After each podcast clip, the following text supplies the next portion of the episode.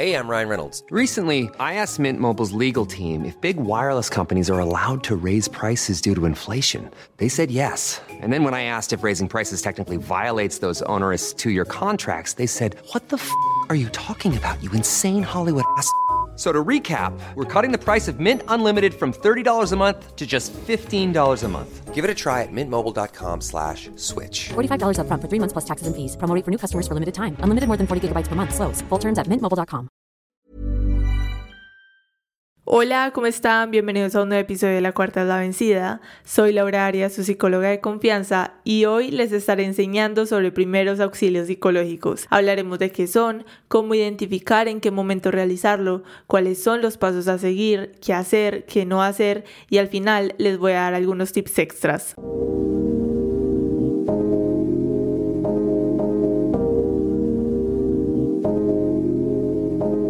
Antes de empezar a hablar un poco sobre primeros auxilios psicológicos, les quiero, y de darles la definición y de todo esto, quiero decirles de la importancia de nosotros saber sobre este tema. Por ejemplo, en psicología o en la carrera, en la universidad y todo esto, nos hablan como que la importancia de los primeros auxilios psicológicos y uno normalmente ve este tema como si fuera algo de momentos muy exclusivos, como de que bueno, una catástrofe, un terremoto, los sobrevivientes y tal, pero es un tema que nosotros todos, yo creo que a través de la escuela, el colegio, todos deberíamos de tenerlo presente y todos deberíamos aprenderlo, porque todos podemos hacer primeros auxilios psicológicos, eso les quiero decir desde el inicio, todos podemos hacerlo este episodio si ustedes están escuchando, si estudian psicología, si son psicólogos o que simplemente quieren conocer sobre el tema, todos estamos en la capacidad de realizar primeros auxilios psicológicos. No es necesario ser un profesional de la salud o de la salud mental. Todos, todos, todos tenemos esta capacidad de realizarlo. ¿Cuál es la cosa? Que nosotros debemos de tener unos pasos, que debemos tener un conocimiento previo para poder realizarlo de la mejor forma posible. Pero creo que todos en algún momento de nuestra vida nos hemos encontrado en esa situación donde sin siquiera saber del tema tenemos que hacer primeros auxilios psicológicos. Y vuelvo y les comento, como les decía ahorita, que esto no lo hablan como de que un terremoto, una tragedia, los supervivientes y todo esto, pero este tema de los primeros auxilios psicológicos es tan común en el día a día como esa amiga que nos escribió en crisis llorando, nos llamó súper mal, diciéndonos que no sabe qué hacer, que terminó con la pareja y se siente muy ahogada que algún familiar que nos dice como que se murió alguien o se murió alguien cercano y se pone súper mal, entra en un estado de shock y sé que casi todos hemos estado en esa posición o que quizá nosotros hemos estado en, en la otra posición de estar en la crisis en donde hemos querido a alguien que nos ayude, que nos dé mm, herramientas o que simplemente esté ahí con nosotros como un apoyo sin juzgarnos, sin regañarnos, simplemente estando ahí para nosotros y también sé que en la gran mayoría de ocasiones no hemos encontrado ese apoyo. Y cuando nosotros no hemos encontrado ese apoyo, yo siempre pienso y últimamente lo he estado pensando mucho como que si nosotros nos faltó algo a lo largo de nuestra vida, si nosotros nos faltó alguna figura, si nos faltó algún apoyo, creo que eso también es una señal de nosotros convertirnos ahora en esa guía y en ese apoyo para alguien más. Entonces, si en una situación de crisis que yo pude haber estado en mi vida, no tuve un apoyo, no tuve a quien estuviera ahí para mí, pues me puedo yo ahorita convertir una guía y un apoyo para alguna persona que en algún momento pueda estar en una situación de crisis y que necesite una intervención de primeros auxilios psicológicos. Entonces quería resaltar eso desde el inicio porque, mm, como les decía y vuelvo y digo, nos hablan que los primeros auxilios psicológicos es a través de una catástrofe, de un accidente, de una noticia, que eso pues lo, lo podemos ver muy común, pero mm, más que verlo desde allí, porque creo que cuando nosotros lo pensamos desde ahí, decimos como que no, pues esto no me ocurre todos los días, no veo una catástrofe todos los días, no sufro o no veo a la gente cercana a mí sufrir accidentes todos los días o no todos los días me ofrezco como voluntaria a socorrer personas y estar para personas que no conozco.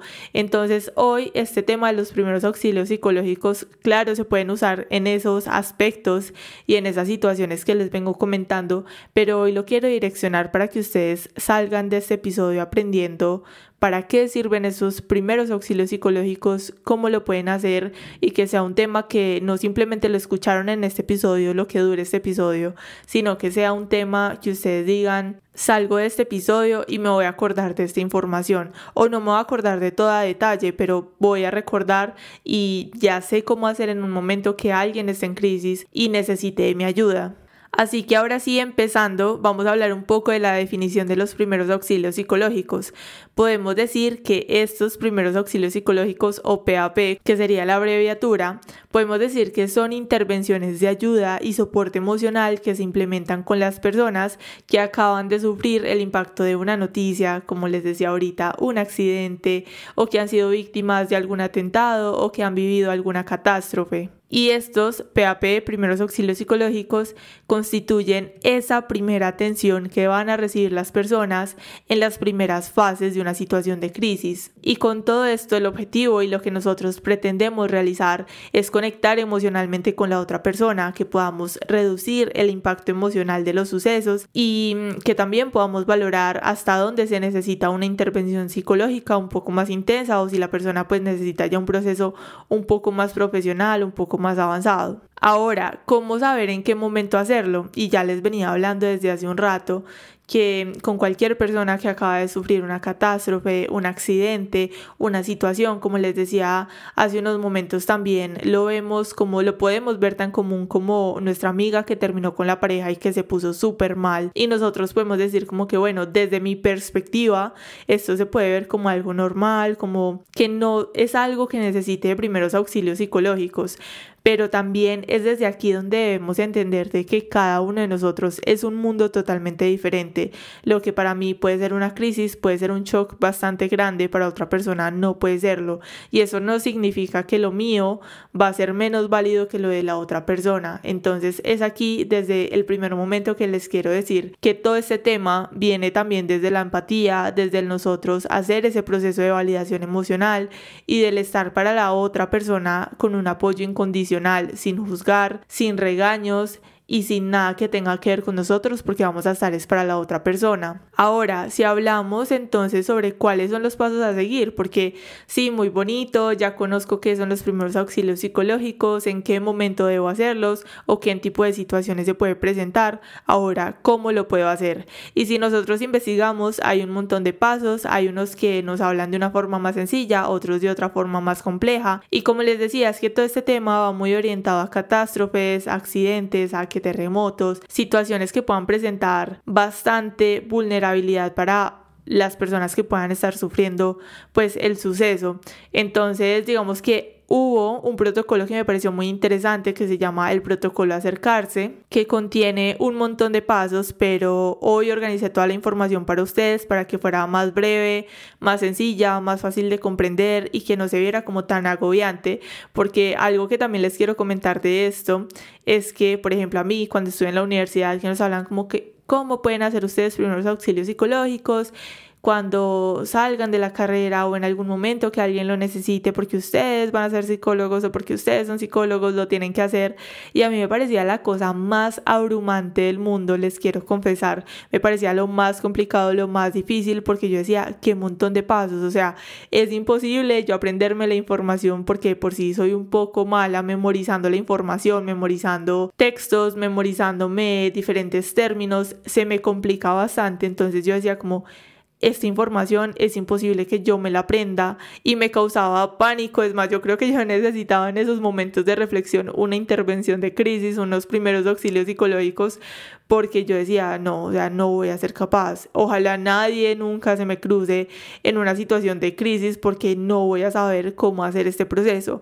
Y la verdad son pensamientos como ya muy exagerados. Yo, yo creo que eran pensamientos ya muy exagerados de mi parte porque si les digo sinceramente es muy sencillo, es muy sencillo y si tiene algunos pasos que hoy los vamos a hablar, pero más que memorizarlos es nosotros ver cómo puede ser el inicio de, de, unos primeros auxilios psicológicos y cómo lo puedo desarrollar. Entonces, en este protocolo acercarse, como les decía, tenemos diferentes pasos. Tenemos el primer paso que sería ambiente, acercarse, entonces cada, cada letra tiene como su abreviatura, entonces el primer paso sería el ambiente.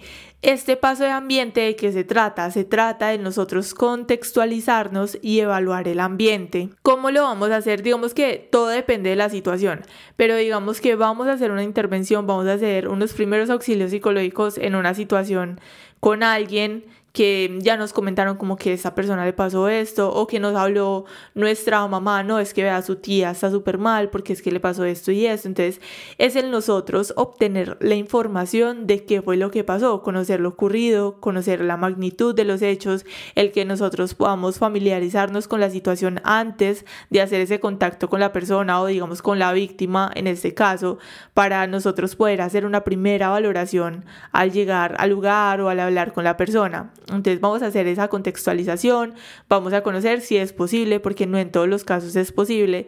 Vamos a conocer qué fue lo que pasó, vamos a tener contexto, tener contexto y evaluar, digamos, también las diferentes necesidades inmediatas que la persona pueda tener en el momento, digamos, con el ejemplo que hablamos ahorita, no es que nos habló nuestra mamá porque nuestra tía está súper mal, porque le pasó X cuestión, está en crisis, está súper mal y necesita nuestra ayuda y nosotros nos vamos a prestar para hacer esos primeros auxilios psicológicos. Entonces vamos a preguntar como que, ok, ¿qué necesita ella? ¿Será que le llevo agua? ¿Será que le llevo algo de comer? ¿Será que cuáles son las necesidades urgentes, inmediatas que la persona pueda tener en ese momento? Entonces vamos a conocer esto, súper sencillo, conocer, contextualizarnos, conocer las necesidades y vamos a pasar al segundo paso que es el contacto.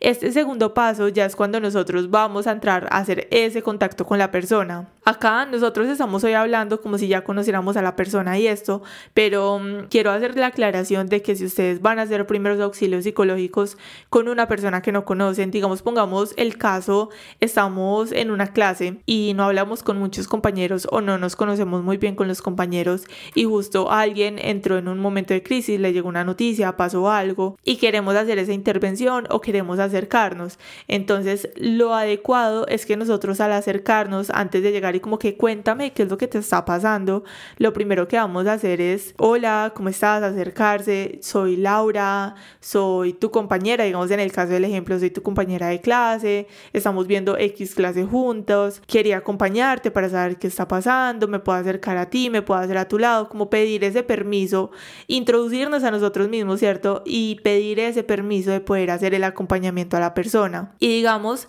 en el caso de que nosotros conozcamos a la persona, hay unos pasos que me parece que son lo más importante y que espero que esta información sea lo que ustedes no se les olvide nunca para hacer una intervención en crisis. Cuando ustedes lleguen en un momento que, ok, ya llegué donde mi tía, volvamos al ejemplo, nos llamó nuestra mamá, ¿cierto? Nuestra tía necesita una intervención, está súper mal, le pasó algo, vamos donde nuestra tía o hacemos ese contacto con nuestra tía, tenemos que ser primero muy empáticos, tenemos que tener muy en cuenta los aspectos no verbales. Y esto de verdad lo quiero súper enfatizar porque es demasiado importante porque para nosotros establecer contacto no verbal adecuado con otra persona tenemos que tener expresiones gestuales congruentes con la situación. Digamos no voy a hablarle a alguien que está en crisis y digamos yo tuve un día maravilloso estoy súper feliz y voy a llegar a hacerle primeros auxilios psicológicos a alguien o a nuestra amiga a nuestra tía a nuestra tía como estamos hablando en el ejemplo entonces llegó donde mi tía y hola tía, ¿qué más? Riéndonos, jajaja, jijiji, ¿qué más? No, yo estoy súper feliz. Y nuestra tía ahí destruida, en crisis, súper mal, sintiéndose terrible. No vamos a ser coherentes. Si nosotros vamos a hacer una intervención en crisis, tenemos que tener en cuenta que estamos prestándonos a nosotros mismos en una situación compleja. No podemos llegar felices, no podemos llegar de una forma que no sea acoplada a esa situación del momento, porque lo que nosotros queremos hacer en este caso es transmitir cercanía, transmitir tranquilidad, transmitir proximidad con esa otra persona. Y digamos como también lo podemos hacer, podemos llegar, sentarnos al mismo nivel de la persona o al lado, mantener el contacto visual, mantenernos tranquilos, serenos y acorde a la situación. Vuelvo y digo, no vamos a llegar así súper felices y tranquilos como si no nos importara, porque cuando prestamos primeros auxilios psicológicos es porque nos importa la persona y porque queremos estar ahí para hacer una ayuda y como les decía ahorita estamos ahí prestándonos a nosotros mismos como una ayuda, como medio para que esa persona se pueda calmar, para que pueda hacer ese procesamiento emocional del momento y de la situación que pueda estar pasando. Así que cuando nosotros hacemos este contacto, pues lo que vamos a hacer es establecer la relación con la persona en el momento. Vamos a establecer esta relación desde el respeto, ojo, muy importante desde el respeto hacia la persona, hacia esa situación actual, que como les decía, para nosotros puede ser la cosa más simple por lo que esa persona pueda estar en crisis, pero eso no quita el hecho de que esa persona está en crisis. Eso no quita el que no debamos respetar a la persona y no debamos respetar la situación actual. Entonces tenemos que aceptar a la persona con sus características, no vamos a emitir juicios, no vamos a buscar responsabilidades ni responsables. Aquí lo que vamos a hacer es ayudar a la persona a que pueda salir un poco de esa situación o ese estado de shock o de crisis que pueda tener en el momento. Algo que también podemos hacer desde aquí, que claro, nos sentamos al lado, ¿cierto? Estamos ahí con la persona, hicimos ese primer contacto, entonces podemos decirle como que, bueno, quieres ir a, a caminar, a tomarnos un café, quieres comer algo, que básicamente si la persona acepta o no acepta, independientemente de esto, lo que debemos hacer a través del contacto es, claro, estar ahí, pero también crear un espacio que sea adecuado para la persona. También lo podemos hacer a través de diferentes preguntas, que esto también es muy importante. Cuando nosotros hacemos este primer contacto, empezar a preguntarle a la persona como cuéntame qué ha sucedido, dónde estabas o qué estabas haciendo en el momento, qué hiciste después. Y estas preguntas les quiero decir que más que para unas personas puede decir como que hay chisme, ¿cierto? Eh, me voy a sentir muy chismosa por preguntar qué pasó, qué no pasó, como que, como si quisiera buscar chisme, pero realmente lo que nosotros hacemos a través de esas preguntas es que podamos ayudar a la persona que pueda hacer ese procesamiento cognitivo, que pueda ordenar la información, que pueda asimilarla, que pueda aceptarla y que deje a un lado o que pueda empezar a centrarse en ese procesamiento cognitivo, ordenar la información no de lo sucedido y que no se enfoque únicamente en esos aspectos emocionales, que me siento de esta forma y otra y otra, que es totalmente válido que es mil por ciento válido, pero que lo que nosotros buscamos a través de estas preguntas como qué pasó, qué hiciste después, dónde estabas, cuéntame un poco más de lo sucedido, es que la persona pueda poner esa información como un poco más objetiva y que pueda asimilarla desde, digamos que sí, desde esa parte objetiva. Vamos entonces a hacer el tercer paso que es la evaluación. Desde esta parte, digamos que mm, lo podemos ver mucho como desde el aspecto psicológico y hay personas que pueden decir como que Laura, yo no soy psicóloga, no me interesa tanto aprender desde esta parte psicológica, simplemente quiero ser de ayuda para la persona, entonces pues cuéntame cómo puedo ser de ayuda en esta parte de la evaluación. En la evaluación, ¿qué es lo que hacemos? Hacemos una exploración inicial básica que consiste en que nosotros podamos realizar un examen del estado mental de la persona.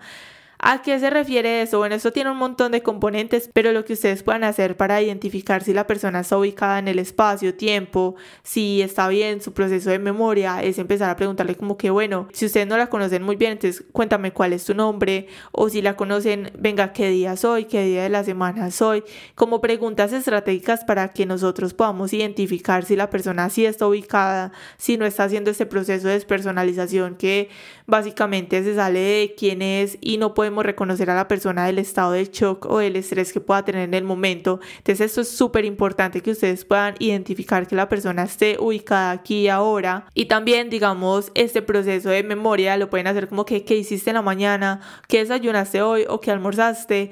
Y que la persona nos cuente y al rato como, ay, qué almorzaste, como para nosotros ir rectificando que la persona sí tiene ese proceso de memoria intacto, si está bien, todos sus procesos cognitivos están en orden. Entonces, desde aquí les quiero dar como ese tip y que me parece muy importante que puedan hacer como esa evaluación básica, sencilla y desde ahí ustedes pueden identificar si la persona les está hablando desde ella o si quizá no está siendo ella en ese preciso momento. En el cuarto paso tenemos el restablecimiento emocional. Aquí, ¿qué es lo que nosotros vamos a hacer? Vamos a tratar de facilitar la expresión emocional, más no forzarla. No vamos a forzar a la persona con nuestra impaciencia de que no, es que cuénteme, pues es que vine acá y usted ni siquiera me va a decir qué fue lo que pasó, es que ni siquiera me va a hablar, pero cuénteme cómo se siente. No vamos a hacer eso para nada, no vamos a forzar a la persona para que se exprese, para que nos diga cómo se siente, sino que vamos a estar ahí para facilitar. Podemos hacerlo a través de preguntas como, bueno, cuéntame, ¿quieres hablar? Si quieres hablar, no quieres hablar, ¿cómo te sientes? Entonces la persona nos dice como que no, es que la verdad me siento súper mal. Bueno, pero cuéntame un poco más a qué se refiere el que te sientes mal, qué abarca el que te sientes mal, de acuerdo a lo sucedido, si me quieres contar un poco más, que podamos hacer este tipo de preguntas como un poco más estratégicas que inciten a la persona a contarnos un poco, que podamos practicar esa escucha activa, que podamos identificar qué nos va diciendo la persona a través de la historia, porque desde allí podemos muchas veces identificar que la persona nos está expresando sobre ideación suicida, sobre algunas conductas suicidas, entonces estar muy atento porque estas son cuestiones que nosotros no podemos dejar pasar por alto ni tampoco juzgarlas, pero tenemos que estar muy atentos. Y digamos algo que les quiero decir a través de este facilitar esa expresión emocional, que la persona nos cuente, que podamos estar atentos, algo que ustedes sí o sí tienen que hacer desde acá es un pequeño ejercicio. Podemos hablar de ejercicios de respiración, de relajación, bueno, digamos que de acuerdo al caso y de acuerdo a las necesidades Hey, I'm Ryan Reynolds. Recently, I asked Mint Mobile's legal team if big wireless companies are allowed to raise prices due to inflation. They said yes. And then when I asked if raising prices technically violates those onerous two year contracts, they said, What the f are you talking about, you insane Hollywood ass? So to recap, we're cutting the price of Mint Unlimited from $30 a month to just $15 a month. Give it a try at mintmobile.com slash switch. $45 upfront for three months plus taxes and fees. Promo rate for new customers for limited time. Unlimited more than 40 gigabytes per month. Slows. Full terms at mintmobile.com. y al conocimiento que ustedes tengan sobre estas técnicas, pero desde aquí no se compliquen, o sea, de verdad lo que les estoy diciendo hoy es que ustedes en el momento que tengan que hacer una intervención lo puedan hacer de la forma más sencilla y más fácil posible. Entonces aquí les recomiendo hacer un pequeño ejercicio de respiración, como que bueno, la persona se desahoga, llora, nos está contando o quizá no quiere hablar mucho, pero simplemente nos quiere tener ahí. Podemos hacer la sugerencia como que bueno, si no quieres hablar o bueno, para calmarnos un poco o para centrarnos en lo que está sucediendo o despejar un poco la mente, ¿te parecería bien que hiciéramos un ejercicio de respiración? Podemos hacerlo juntos, entonces desde ahí pueden hacer un pequeño ejercicio de respiración. Yo les puedo sugerir a ustedes un ejercicio que me parece que es buenísimo, que es la técnica 4-8, que ustedes puedan inhalar contando hasta 4 despacio retienen el aire unos segundos hasta donde puedan o unos segundos, bueno, como lo quieran hacer, y luego exhalan contando hasta 8 muy despacio. Este ejercicio, la idea es que lo puedan hacer entre 4, 5 repeticiones, que lo puedan hacer lento, despacio, que se puedan concentrar en la respiración, pero si en el momento ustedes dicen, ay no, Dios mío, ¿cuál fue el ejercicio que Laura nos dijo?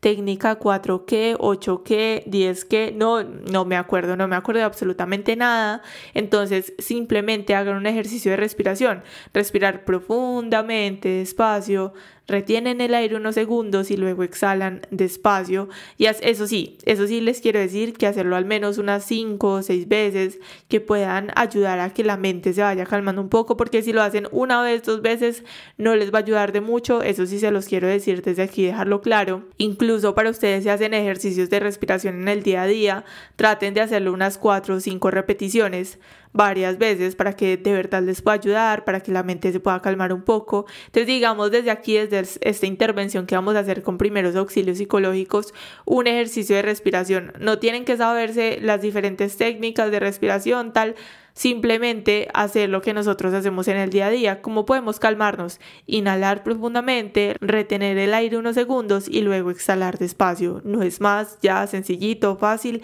y ayudamos a que la persona se pueda calmar de acuerdo a la situación o de lo que está pasando en el momento. Algo que también es muy importante desde esta parte del restablecimiento emocional es que ustedes puedan conectar con la red social de la persona. Puede ser que ustedes en ese momento estén siendo parte de esa red social, de esa persona que pudo haber sido contactada y que puede ser el apoyo para la persona, pero también puede ser el caso en el que ustedes no conozcan muy bien a la persona, entonces le pueden decir como que, ok, ¿te parece bien si llamamos a alguien a quien quieres contactar, a quien podemos llamar para que venga, te acompañe?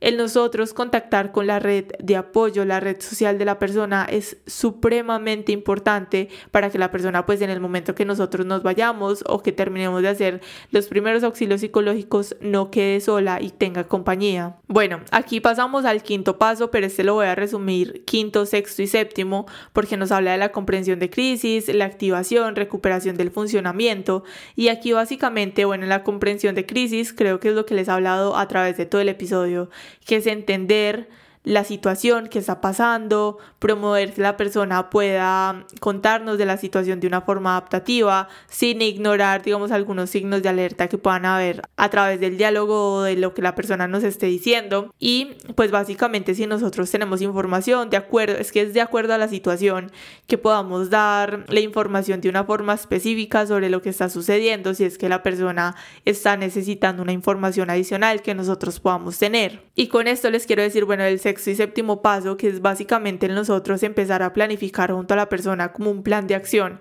Como que, bueno, digamos que terminaron una relación y están súper mal. Entonces, ¿cómo puedes empezar a ayudar a la persona como que te parece bien si saliéramos mañana, si hiciéramos algo, o si de pronto nosotros no podemos hacer esto porque no vamos a ser disponibles y la idea tampoco es que empecemos a hacer promesas que no vamos a cumplir. Entonces, ¿te parece bien que pudiéramos contactar con alguien con el que puedas hacer algo, que te pueda acompañar, que podamos empezar empezar a idear actividades junto a la persona que le puedan ayudar como a recuperar ese funcionamiento de su día a día, que pueda empezar a planificar tareas, actividades como les decía en compañía, básicamente que nosotros podamos promover que la persona pueda continuar con su vida y también muy importante promover actividades que ella pueda hacer o que él pueda hacer de una forma independiente. Y como último paso tenemos el seguimiento, que esto también es supremamente importante que ustedes lo puedan hacer, que digamos ustedes se fueron porque tenían que hacer algo más, entonces en unas horas llamar a la persona como cómo sigues, cómo te sientes, cómo va la situación, cómo ha avanzado todo, digamos en una semana, depende también, digamos, de la cercanía que nosotros tengamos con la persona, hacer como este contacto en una semana, 15 días, un mes, pero que nosotros podamos hacerle seguimiento a, a la situación y de acuerdo a lo que haya sucedido para que la persona pueda sentir como que se hizo una continuidad de esa atención que recibió. Y también para nosotros muy importante si tenemos como esa habilidad nos interesa y estamos muy atentos que podamos identificar si en un mes hablamos con la persona y pudimos pensar como que no, la persona sigue mal, sigue muy afectada, me gustaría como buscarle una diferente ayuda o ver la forma, hablar con la persona si le gustaría como recibir, no sé, un proceso psicológico otro tipo de ayuda que pueda ser beneficiosa para la situación que pueda estar pasando la persona. Ahora, ya conocimos los pasos, ya conocimos cómo hacer este proceso de primeros auxilios psicológicos, ya lo hice, ya me encontré en la situación, ahora cómo puedo identificar si lo hice bien, porque hice el proceso, hice el acompañamiento, hice algunos pasos, hice lo que me acordé, pero cómo sé si realmente lo hice bien. Y nosotros a ver si lo hicimos bien o no lo hicimos bien es también ponernos a pensar como que, ok, ¿será que Puse mis opiniones personales, puse mis creencias como medio en esos primeros auxilios psicológicos. ¿Será que hice este proceso de juzgar, de regañar? Porque si la respuesta es sí, es posiblemente que no lo hicimos muy bien, pero si la respuesta es no, nos enfocamos en la otra persona, estuvimos ahí para ayudarla, para escucharla. Así digamos, lo que sea, no estuvimos tan de acuerdo, estuvimos ahí sin interponer nuestras creencias, porque hay muchas personas que también a través de estos momentos de crisis intentan interponer como que vamos a rezar, vamos a hacer una oración que está bien, digamos, si la otra persona también es creyente, si le parece que está de acuerdo, digamos, de acuerdo como a la persona, pero no vamos a llegar simplemente a imponer nuestras creencias y nuestras opiniones en un caso que ni siquiera es con nosotros directamente. Entonces, para mí, esa es la mejor forma de nosotros identificar si lo hicimos bien o si no lo hicimos tan bien. También, digamos que a través de esto, lo que nosotros pretendemos y el objetivo principal de estos primeros auxilios psicológicos es el nosotros fomentar la salud mental, fomentar que la persona pueda hacer un afrontamiento activo de acuerdo a la situación, que podamos centrar a la persona en el aquí ahora, digamos con el ejercicio de respiración que hablábamos ahorita, con las herramientas que nosotros tengamos disponibles en el momento, porque como les decía en el inicio, nos hablan de primeros auxilios psicológicos, pero llega la situación y nos quedamos en blanco, no sabemos qué hacer, no sabemos cómo actuar y desde que nosotros tengamos presente todo esto que les vengo diciendo o que tengamos la idea, no al 100% tal cual lo dije, pero que tengamos la idea de cómo acercarnos, de cómo hablar, cómo abordar la situación, qué preguntas estratégicas podemos hacer, respetar los silencios, no apresurar, no juzgar, que podamos hacer un seguimiento, que podamos hacer un ejercicio de respiración o algún ejercicio que nosotros conozcamos, que sea una buena herramienta. Desde ahí es donde nosotros podemos decir, hice bien el procedimiento, porque, bueno, digamos que, como les decía al inicio también, los primeros auxilios psicológicos lo puede hacer cualquier persona, con tales que esté entrenada, con tales que esté capacitada para hacerlo. Y como les decía, esto normalmente lo hablan a través de terremotos, de catástrofes, de accidentes, pero como yo se los vengo hablando el día de hoy, que digamos una persona cercana nos habló y está en crisis, está muy mal, le pasó alguna cosa, desde ahí es que ustedes pueden tomar estas diferentes herramientas porque es que yo sé, todos hemos estado en esa situación y a mí también me ha pasado donde nos llama una amiga súper mal en la noche, me quiero morir, me pasó esto, tal y tal, y se siente súper mal nosotros nos quedamos como que no, o sea, estoy sin herramientas, no sé qué hacer. Si ustedes les llega a pasar esa situación y no saben qué hacer, de verdad, no saben cómo abordarlo, simplemente escuchen. Con tal de que ustedes escuchen y con la persona hagan un ejercicio de respiración, eso ya está todo ganado de verdad. Ahora, hablando sobre qué sí hacer y qué no hacer a través de los primeros auxilios psicológicos, lo hemos hablado a través del episodio, pero vamos a hablarlo como más específicamente porque saqué dos listas para ustedes sobre qué sí hacer, qué no hacer que creo que, bueno, como les decía, ya lo hemos hablado en el episodio, pero que es importante que lo podamos recalcar. Entonces, ¿qué sí podemos hacer a través de primeros auxilios psicológicos? Vamos a escuchar de manera cuidadosa, vamos a reflejar los sentimientos, la naturaleza de los hechos, vamos a comunicar aceptación, vamos a plantear preguntas abiertas, vamos a tratar de que la persona llegue a una mayor claridad de la situación, vamos a establecer prioridades, vamos a tratar de que sea un paso cada cada vez, como siempre hablamos a través de la cuarta de la vencida, vamos a establecer metas específicas a corto plazo y vamos a evaluar los diferentes pasos de acción, como hablábamos ahorita, como que puedes hacer diferentes actividades a través de estos días o cómo te puedo acompañar si nosotros tenemos la disponibilidad, bueno, digamos que hacer como un plan de acción con la persona para que luego lo pueda llevar a cabo. Ahora hablando sobre qué no hacer y esta lista sí está bastante larga, bueno, no bastante larga, pero sí tiene más puntos que la anterior. Entonces, ¿qué no hacer? Y esto lo quiero súper recalcar y es más, si lo pudiera hablar en mayúscula, lo hablaría en mayúscula porque es supremamente importante que ustedes no hagan esto a través de una intervención en crisis o si quieren ayudar a una persona en un momento en donde necesiten primeros auxilios psicológicos. Así que bueno, ¿qué no hacer? No vamos a contar nuestra propia historia.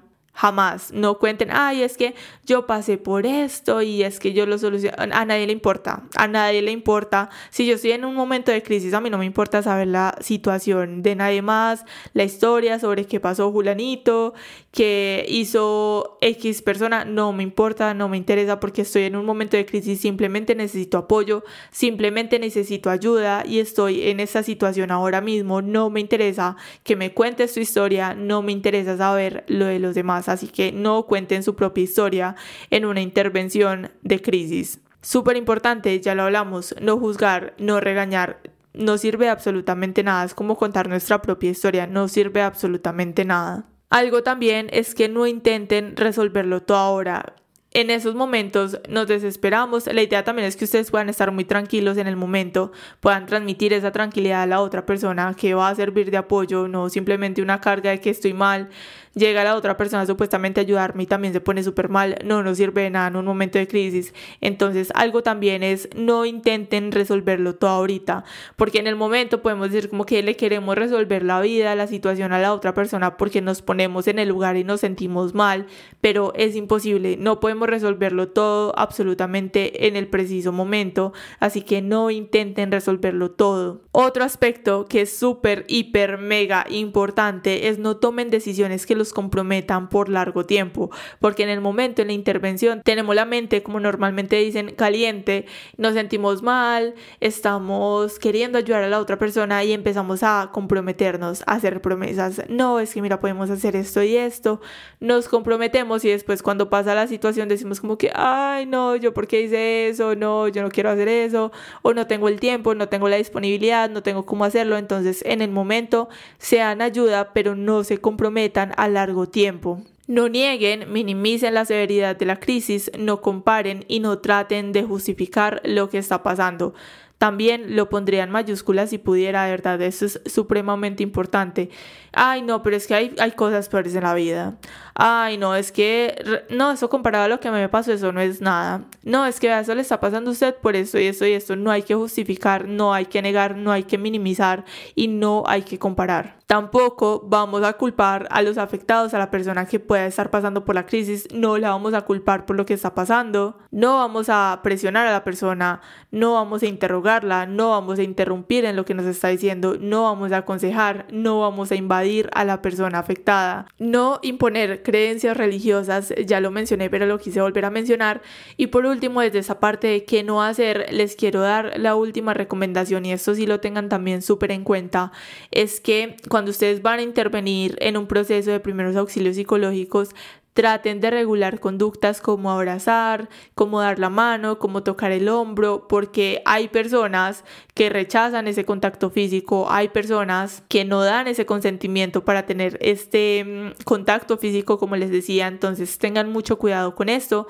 Ya sería como pedir el permiso, como que quieres un abrazo, quieres que te dé la mano, más desde el permiso y menos desde nosotros llegar y simplemente acercarnos y dar un abrazo, porque las personas en el momento no sabemos cómo van a reaccionar y pueden rechazar ese contacto físico y pues no va a ser como un proceso muy cómodo para ninguno de los dos en el momento. Ahora ustedes deben estar diciendo como que Laura, pasaron más de 40 minutos o van casi 40 minutos de este episodio, ¿cómo voy a recordar esta información cuando lo necesite? Porque es como todo y como les decía al inicio, a mí me pasa que yo estudio algo, lo escucho, lo escuché en un TikTok, en un podcast, lo leí en algún artículo, en algún libro y justo cuando yo necesito la información la olvido por completo. Voy a buscar, no encuentro dónde lo aprendí, no voy a encontrar dónde conseguí esa información y estoy diciendo como que, ay, no, necesito esta información y de verdad que no la encuentro. Entonces, digamos, desde esta parte, les quiero decir que lo tomen como que, ok, esto sí necesita algunos pasos específicos cuando ya hablamos de accidentes, de catástrofes, pero como lo hablamos hoy de una forma más chill, digamos, una forma más de ayudar a otra persona, a un conocido, a alguien que necesite nuestra ayuda, que es algo más común que nos puede suceder en el día a día, es yo creo que lo primordial es que ustedes recuerden que en esas situaciones y como todo en la vida es no juzgar, no juzgar, no criticar, no regañar a la otra persona porque así como nuestros sentimientos, nuestras emociones y todo a través de nosotros es válido y queremos que los demás también lo vean válido, entonces debemos de tomar ese primer paso y de reconocer que la otra persona también es válida. Con esto nosotros yo sé que si ustedes tienen eso presente y aplican esto en su vida, cuando ustedes tengan que hacer una intervención en crisis, lo van a hacer de una forma correcta, porque si ustedes no están juzgando, si ustedes no están criticando normalmente a alguien y se ponen en ese otro lugar de la persona, ustedes pueden hacer esa intervención de una forma efectiva, acompañada de un ejercicio de respiración como les hablaba ahorita y muy desde el entendimiento. Creo que todo este tema va muy desde el entendimiento y desde la empatía. Y por último, como tips finales, les quiero decir que si ustedes van a hacer primeros auxilios psicológicos, de verdad recuerden, como les decía hace unos segundos, tener empatía, empezar a trabajar en esa capacidad de comunicación con la otra persona, con los demás, con quienes ustedes tienen cerca. Digamos, en el día a día no hay que esperar en un momento de crisis, un momento de una situación difícil para nosotros ponernos en el lugar de los demás, que nosotros también podamos empezar a tener muchísima más responsabilidad con lo que decimos, con lo que hacemos y cómo tratamos de ayudar a los demás. También empiecen a trabajar en ese autocontrol, en ese equilibrio emocional en ustedes mismos para poder ayudar a los demás, porque por más que nosotros queramos hacer unos primeros auxilios psicológicos, si yo no tengo autocontrol, si yo no tengo un equilibrio emocional, pues va a ser muy difícil que ustedes lo puedan llevar de una forma exitosa. Y finalmente, les quiero decir que recuerden que estos primeros auxilios psicológicos no son terapia. Es un primer acercamiento hacia una situación de crisis, pero no reemplaza una terapia. Desde aquí ustedes pueden utilizar diferentes estrategias sencillas, técnicas breves y prácticas, como les decía ahorita, la respiración, ejercicios de relajación, pero no reemplaza un proceso psicológico terapéutico. Y para finalizar, finalizar nuestro episodio, les quiero decir que hay diferentes líneas a través de cada país. Por ejemplo, acá en Colombia, si ustedes están pasando por un momento de crisis, pasa alguna situación, en el momento inmediato no tienen con quién hablar, no tienen como esta ayuda inmediata de otra persona, pueden llamar a la línea 106 aquí en Colombia que les puede ayudar bastante. Ellos hacen esa intervención en crisis, estos primeros auxilios psicológicos. Entonces, desde aquí les recomiendo eso y también de acuerdo a cada país donde ustedes estén, pueden buscar diferentes líneas. Por ejemplo, buscan en Google línea de mm, intervención en crisis o de primeros auxilios psicológicos, México, Costa Rica, Estados Unidos, donde ustedes estén, Argentina, en el país donde ustedes estén. Y desde ahí estoy segura que les va a aparecer diferentes líneas. Y es más, pruébenla. Si ustedes pueden no solamente que ay, voy a tener el numerito ahí, sino que pruébenla un día de estos y llamen como para ver si realmente funciona esa línea y guardarla, tenerla súper presente por si en algún momento la llegan a necesitar. Les quiero agradecer si llegaron hasta aquí. Este episodio fue súper largo. Yo creo que es de los más largos que tenemos en la cuarta es la vencida. Pero este tema, creí que el episodio iba a ser cortico. Yo dije, no, esto lo vamos a hablar en un momentico. Esto va a ser súper sencillo. Pero como siempre, me extendí. Ustedes saben que yo soy una lora mojada. Yo hablo demasiado. Así que si llegaron hasta aquí, les quiero decir gracias. Gracias por escuchar la cuarta es la vencida. Gracias por estar aquí. Gracias por ese apoyo. Gracias por querer trabajar en su salud mental y digamos en cuestión de ese episodio también querer ser una ayuda para otra persona que en algún caso lo llegue a necesitar. Así que nos vemos el sábado en un próximo episodio de La Cuarta es la Vencida. Bye.